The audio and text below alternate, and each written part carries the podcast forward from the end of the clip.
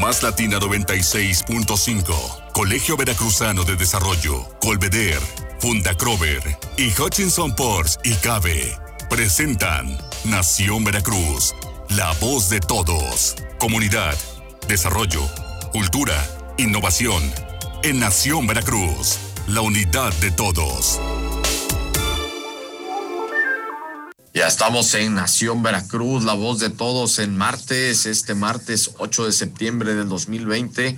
Hoy es martes de temas de desarrollo urbano, temas eh, de, de, la historia del desarrollo de nuestra ciudad, de nuestra conurbación, de nuestro estado y de nuestro país. Miguel Salvador Rodríguez Azueta, bienvenido, buenos días, como siempre. Muy buenos días, Jorge, Arturo, todos amigos que están escuchando. Para empezar, un fuerte abrazo a todos los periodistas. El día de hoy, el Día Internacional del Periodista, en homenaje a Julius Fusig, que fue fusilado por los nazis el 8 de septiembre de 1943. Entonces, hoy se celebra el Día Internacional del Periodista. Jorge, desde aquí te mando un afectuoso abrazo a Rodolfo Herrera de la Asociación de Periodistas. Gracias. Todo, todo ese equipo a don, a Frankie Malpica, a, tu equipo, Jorge, y eso lo digo de manera respetuosa, por supuesto, todo el equipo de noticias de Más Latina, y bueno, a todos nuestros amigos periodistas que este, pues día a día están trabajando y, combatiendo y arriesgando el pellejo, porque realmente como está la situación, ser periodista hoy, pues ya no es algo que digas que es tan fácil y tan cómodo. Bueno, pues muchas hablar... gracias, Miguel. Espérame, espérate, eh, Arturo Cobos Valdés ya está aquí listo, nuestro experto en desarrollo urbano. Me queda Arturo, el ratito de qué nos vas a platicar. Ya no me quiere dar la palabra, Miguelón. ¿Cómo está? Miguel, y un saludo igual a todos los periodistas. Este, pues vamos a hablar en general de todos los problemas que tenemos de, en el país, el tema económico derivado de la pandemia, lo que sea, el, problema, el tema es que no estamos caminando en ningún tipo de acción Oye, y los recursos, Arturo, me gustaría que habláramos el tema de los recursos con relación a todo lo que tiene que ver con la infraestructura, los recursos, cómo se distribuyen todos los recursos, el dinero, cómo es que baja. Tú conoces muy bien eh, todo este proceder del dinero que baja de la federación a los estados, a los municipios y cuando no se ejercen los recursos, porque sí sabemos que del año pasado hubo más de 3 mil millones de pesos que no se ejercieron en el estado de Veracruz y realmente pues ese dinero ya no regresa. Y este año también va que pinta uh, para lo mismo. Hay unas declaraciones muy interesantes que hace un momento le hicimos al senador de Morena, Ricardo Agüed Bardawil, sobre este punto. Él quiere que esto se castigue. Y bueno, pues de entrada, Miguel Arturo, eh, de, de 13 mil millones de pesos, dice que tiene asignada la CIOP, la Secretaría de Infraestructura y Obras Públicas para el Estado. Solo hasta este momento se han ejercido 2 mil millones eh, de pesos. Entonces, a cuatro meses de que termine el año, pues yo no sé cómo le van a hacer para encajar 11 mil millones de pesos en obras, ¿no? Sí, Pero eso en ratito lo vamos a analizar. Sí, lo analizamos un ratito, mi querido Arturo. Miguel, ahora sí vámonos para dar el contexto al tema de la parte histórica de la ciudad y luego nos metemos a, a esta parte álgida de los números. Pues que definitivamente, Jorge, Arturo, amigos, pues ejercer los recursos es muy importante este, desde tiempos de, virreinato, por no decir la colonia, porque realmente eh, lo que era la Nueva España, actualmente México tenía un, una cierta autonomía, ¿no? Entonces era este, un virreinato, o sea, un virrey, o sea, un segundo del rey que ejercía aquí las funciones. Y ahorita que estás mencionando eso, recuerdo eh, haber leído precisamente acerca de la forma en, en, cómo en el puerto de Veracruz, en la ciudad de Veracruz, se manejaban los recursos. ¿no? Y los recursos se acumulaban en un cofre, de, de acuerdo a estos este, datos, y este, del siglo XVII, imagínate. Y eh, tenía tres llaves. Y una la tenía el gobernador de San Juan de Ulúa, el otro el gobernador de la ciudad y el otro el tesorero de, de la ciudad. Y entonces esa caja no se abría, sino estaban las tres llaves. Entonces, si faltaba algo, nada más eran tres los que tenían. Como ahora. Como por igualito, vaya. Entonces, si había que ponerse de acuerdo, y ahí surgió el contubernio, yo creo, porque solo tres sabían, y eso está casi como el chiste aquel del compadre, que dice que si los había visto besándose, que si alguien los había visto besándose, entonces, pues sí, nada más eran dos y entonces, este, en este caso, eran tres las personas que tenían acceso a la caja. Y bueno, pues las obras que tenían que aplicarse en, Veracruz eran muy importantes, sobre todo para la defensa de la ciudad. todos sabemos que la muralla que fue construida, este, San Juan de Ulúa y los partes. Entonces, pues es parte de la aportación y en posteriores entregas vamos a hablar de algo muy interesante y qué bueno que ya se conectó Carmelina sobre la base en la que está construida nuestra ciudad cuando se dejó de usar la madera de los buques, se procedió a la estructura de coral y posteriormente a, las, eh, a lo que es los ladrillos este, armados con, estos materiales que llegaron a conocerse como la teja de Marsella o las tejas de Marsella y que hasta la fecha pues son materiales que encontramos eh, en, la, en la antigua ciudad de Veracruz, en el centro histórico, y que a lo mejor no, valoramos, que los jóvenes no saben ni para qué sirve eso, pero tiene una razón de ser. Entonces, pues parte de este, hablar de esta estructura, esta arquitectura del centro histórico de la ciudad de Veracruz. Carmelina Pliego Medina ya está con nosotros, nuestra experta en monumentos históricos. Me queda Carmelina, pues hoy vamos, estamos hablando sobre el tema de eh, la infraestructura y la implementación de los recursos, todos los recursos que se necesitan para poder eh, desarrollar todas las obras de infraestructura y que, bueno, pues lamentablemente luego, o porque no lo hacen bien, por ineptitud, luego por colusión o luego por, vamos a decirlo ya así como todas sus letras tal cual, o por ratas, porque se roban el dinero y le dan la vuelta para otro lado y no lo aplican, luego cómo esto eh, demerita directamente el desarrollo en la infraestructura de una ciudad. Y vámonos, si quieres, un poco también a tomar contigo temas históricos que recuerdes. Pues mira, este, temas históricos y actuales a la vez, te puedo, con el, con el tema te puedo, les puedo comentar es precisamente toda la infraestructura hidráulica y sanitaria del Centro ah. Histórico de Veracruz. Creo que el principal problema actual para que se pueda desarrollar este, vivienda, por ejemplo, como estos desarrolladores de gran éxito que van en centros históricos y agarran edificios antiguos y los convierten en departamentos y los venden este, loft así de muy alto nivel y demás, y que han sido de gran éxito en varios lugares si aquí vinieran y agarraran cualquiera de los edificios, que hay varios con ese perfil, esa vocación, y lo hicieran, pues que se van a topar con que la gente que vive en el centro histórico, y lo digo con causa, ahí está la, causa, la casa de mis abuelos donde vive mi hermano, en la Cosari, entre Seda Morales y Canal. esa casa en el día no hay agua. Tienen que, que vivir a base de la cisterna y la bomba. Eh, nada más llueve tantito y se inunda, los drenajes no sirven, están tapados, en fin. Eso es lo eh, aparte de lo que son los edificios este, en malas condiciones, eso es algo a lo que hay que ponerle atención principal al centro histórico. Esos drenajes vámonos a la parte histórica, ¿desde cuándo están? Pues están desde la época de don Porfirio o quizá antes, no lo sé. Y no se les ha dado el debido mantenimiento, además, porque a lo mejor pueden ser obras este, de infraestructura urbana que fueron hechas con gran calidad y han persistido ya cerca de más de 100 años, pero que sin embargo no tienen el mantenimiento eh, actual, como por ejemplo las grasas. Una vez este, platicando con gente de, del SAS, que ahora es más, cuando era SAS hace años, yo le decía, bueno, ¿por qué ahora se inunda y antes no?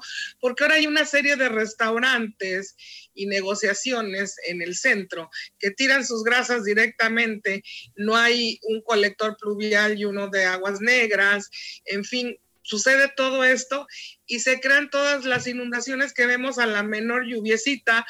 Aparte, están mal los pavimentos, en fin. Hay que empezar, creo que desde abajo, como cuando vas a salir empiezas por bañarte. Ya después empiezas a ver qué te vas a poner, qué te vas a peinar, qué te vas a maquillar, etcétera, etcétera, los adornos que te vas a colgar.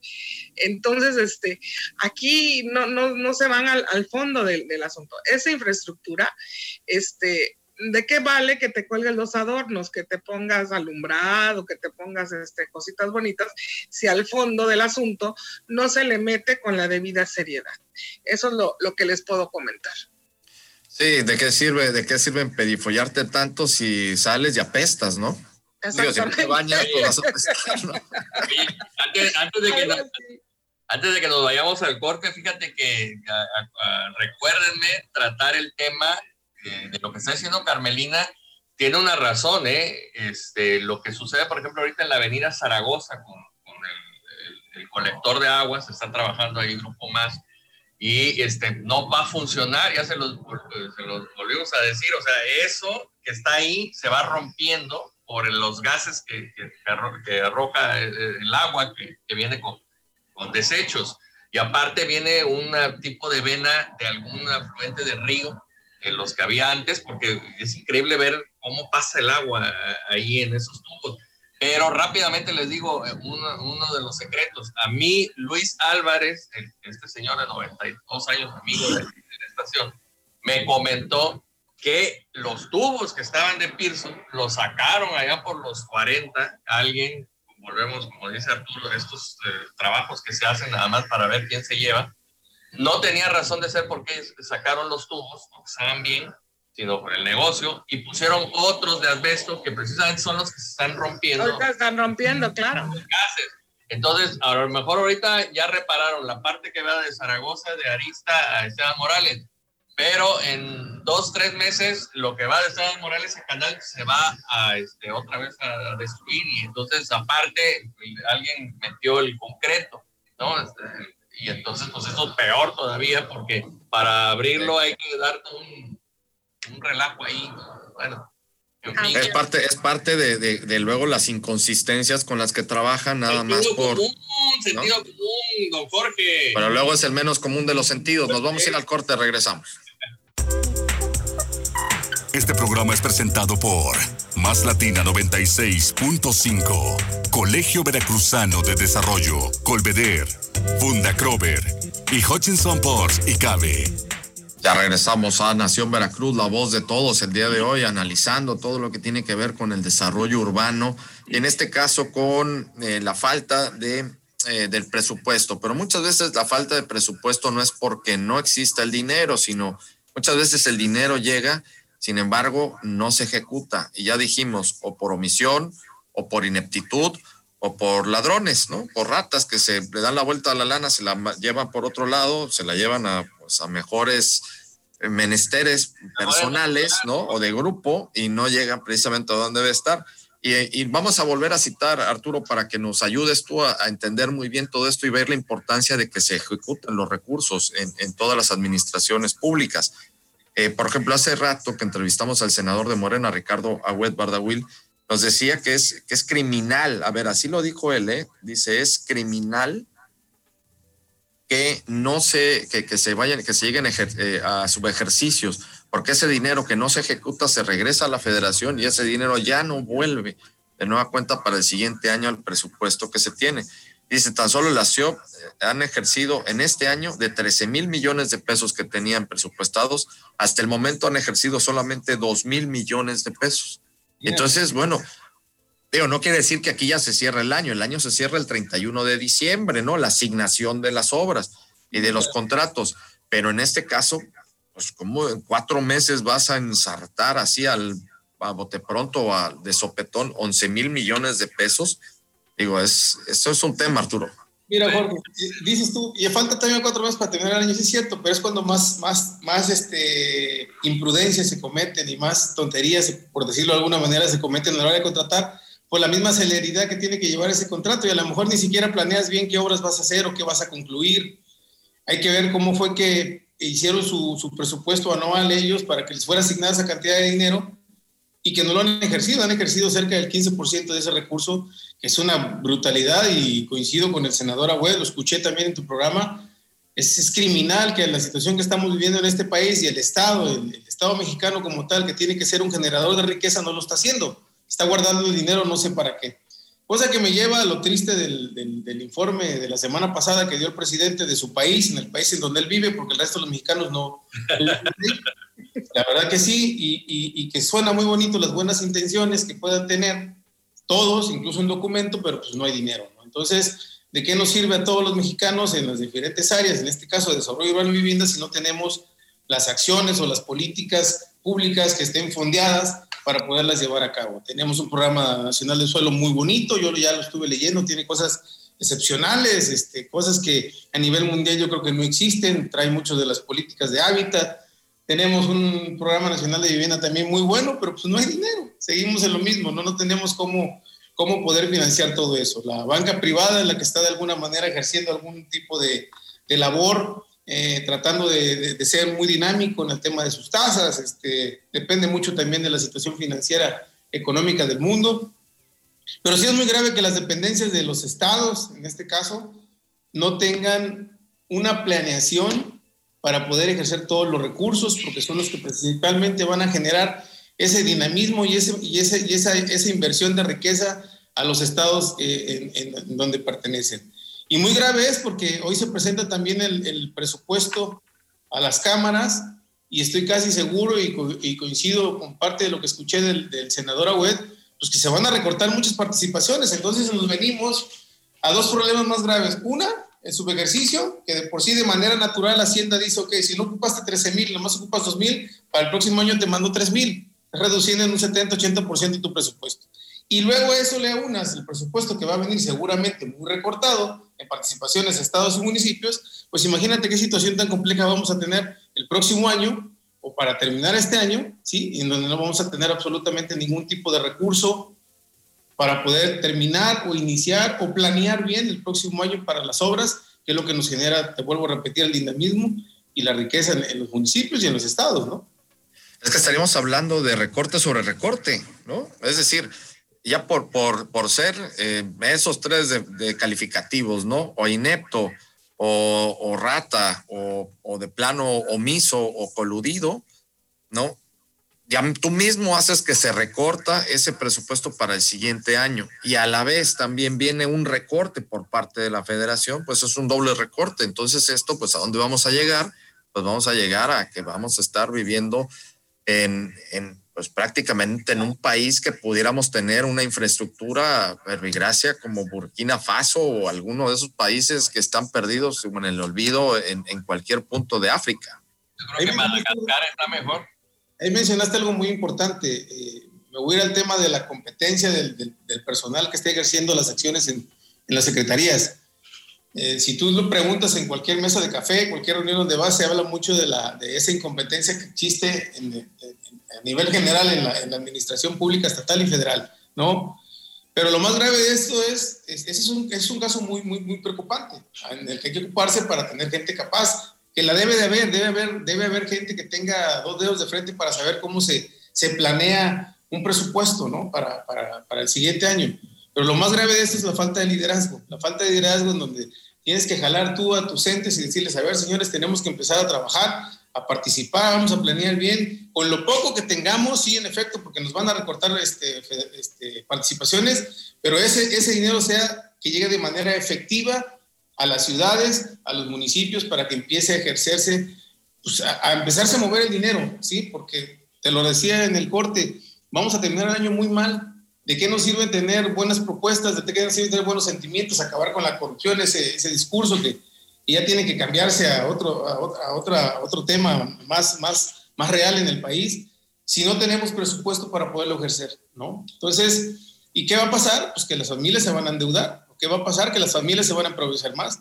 Escuchaba yo la semana pasada a un, a un politólogo, que no recuerdo su nombre porque estaba hablando parte muy rápido, igual que yo, y decía que este gobierno se va, se va, se va a juzgar no tanto por el tema de que acabe con la corrupción o no, sino porque él habla que él es un gobierno de los más favorecidos, de los más pobres, y tan solo en los dos años que lleva tenemos 10 millones más de pobres. Entonces, nuestras políticas o las políticas de este gobierno, tanto del Estado como del federal, no están siendo eficaces.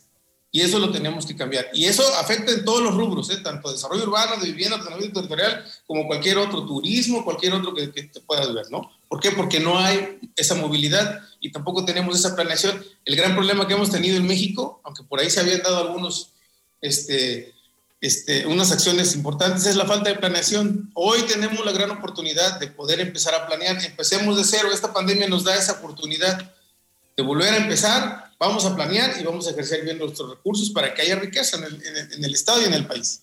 Fíjate, Arturo, lo que dices, Miguel, Carmelina, como sociedad civil tenemos que pues tomar nosotros la bandera. Digo, de entrada, nosotros sí hacernos responsables sobre esto porque si las autoridades están siendo incompetentes o están coludiéndose en algún punto estratégico que ellos mismos estén enviando, bueno, pues nosotros tenemos que hacer lo propio y nosotros empezar a abrir eh, pues los espacios, como es el caso de aquí, por eso es Nación Veracruz, la voz de todos y sobre todo activarnos, Miguel.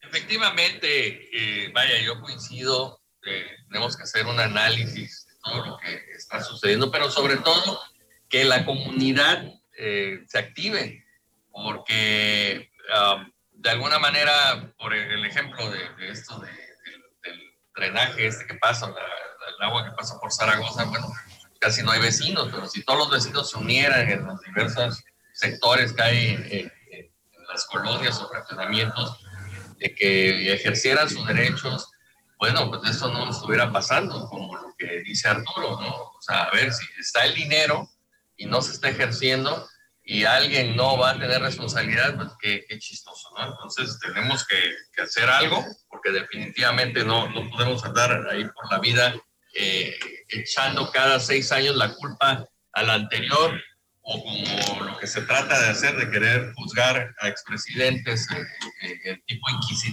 inquisitorial, porque esto es de acuerdo a la ley. Si tienes para, claro, si tienes elementos para juzgar, es tu eh, obligación eh, aportarlos a la fiscalía, para eso existe, pero si quieres hacer algo tipo inquisición para que el pueblo se divierta, y, y, desahogue ahí frustraciones y demás, pues imagínate, al rato van a querer juzgar a, los medios de comunicación también, ¿no? Vamos a... Espérate, espérate, espérate, aquí con nosotros no, te metes, por favor. No, no, es con que... calma, sí, pero tiene razón, sí, tiene razón, tiene razón. al rato, oye, al rato, ¿quién no te dice que dice, vamos a hacer un, un, un este... Bueno, ya lo están haciendo, ¿eh? Ya lo están haciendo, ya con Nexos, ya pasó con Nexos, ¿no? Ya lo están haciendo, ¿no? Ya, ya, pasó con ah, Nexos, perfecto. Ah, pero bueno, con Nexos se aplicó la parte eh, precisamente dentro de, de, la cuestión fiscal, pero que llegue. No, no, no fue fiscal, no, no, no, no, no, no, Con Nexos no fue una cuestión fiscal, fue una cuestión de la función pública porque supuestamente eh, no, eh, no ejercieron una pauta que era una bobada realmente y bueno, pues de ahí se agarraron para una suspensión de dos años, que no pueden acceder a ningún recurso de, contrato de publicidad oficial y además una multa de ciento y pico mil de pesos. cancelar, cancelar suscripciones por parte de dependencia. ya, para terminar, ah, el caso, lo que tenemos que hacer es, nosotros como sociedad, y lo hemos dicho incansablemente en ese programa, e iniciativa privada es ejercer acciones contra el gobierno, bueno, no contra el gobierno, de alguna manera decirlo para que nos nos digan por qué no están ejerciendo ese recurso o si no hacemos lo que están haciendo las familias víctimas de violencia en, la Comisión de Derechos Humanos, ¿no? O sea, tendremos que irnos a plantar ahí para que nos digan qué está pasando, ¿no? Porque si nos dicen que hay en una dependencia 13 mil millones de pesos y solamente están ejerciendo 2 mil, pues algo está pasando y es preocupante, ¿no? ¿Qué están haciendo con el dinero? Efectivamente. Pues muchas gracias. Ya nos tenemos que ir. Se nos vino el tiempo encima. Carmelina Pliego Medina, nuestra experta en monumentos históricos. Muchísimas gracias. Como cada martes. Arturo Cos Valdés, nuestro especialista en temas urbanos. Muchísimas gracias. Nos vamos. Miguel Salvador Rodríguez Azueta. Escuchamos mañana miércoles. Pásela muy bien. Más Latina 96.5. Colegio Veracruzano de Desarrollo. Colveder. Funda Crover. Y Hutchinson Ports y Cabe. Presentaron Nación Veracruz. La voz de todos. Hasta la próxima.